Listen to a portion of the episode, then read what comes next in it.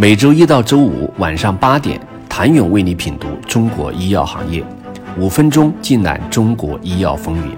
喜马拉雅的听众朋友们，你们好，我是医药经理人、出品人谭勇。二零二三年或许是资本市场寒冬过去、春天将至的一年，或许是新药研发领域源头创新纷至沓来的一年，而在药品销售市场，将是新药逐渐替代老药，成为市场主力的一年。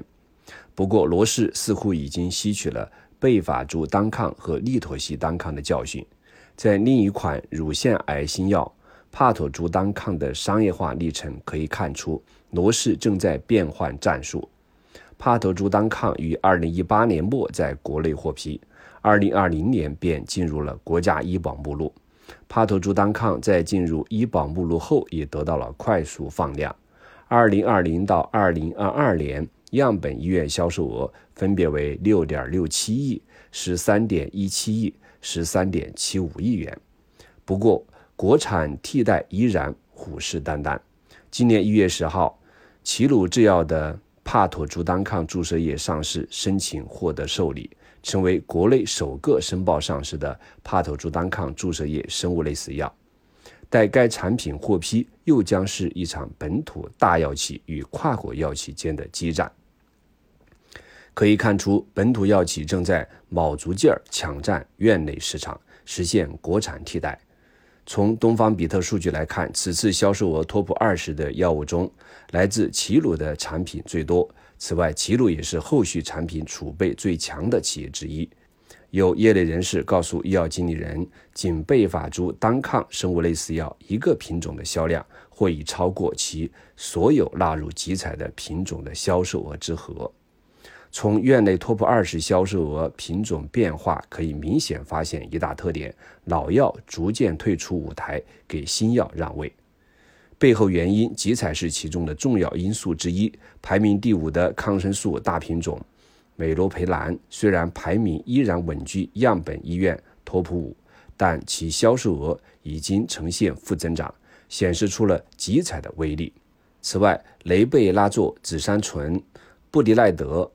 艾斯奥美拉唑等集采品种的销售额也都在2022年呈现了增长放缓甚至负增长态势，以布迪赖德和艾斯奥美拉唑最为明显。这两个产品在2020年、2021年销售额15亿到20亿元，是样本医院销售大品种，但在2022年，样本医院销售额已经不足10亿元。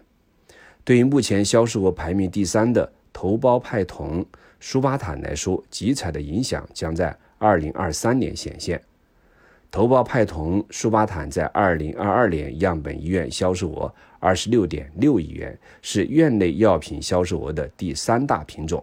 其中，辉瑞的头孢派酮舒巴坦占据了绝大部分市场，并且近三年来市场销售额也呈现逐渐增多的趋势。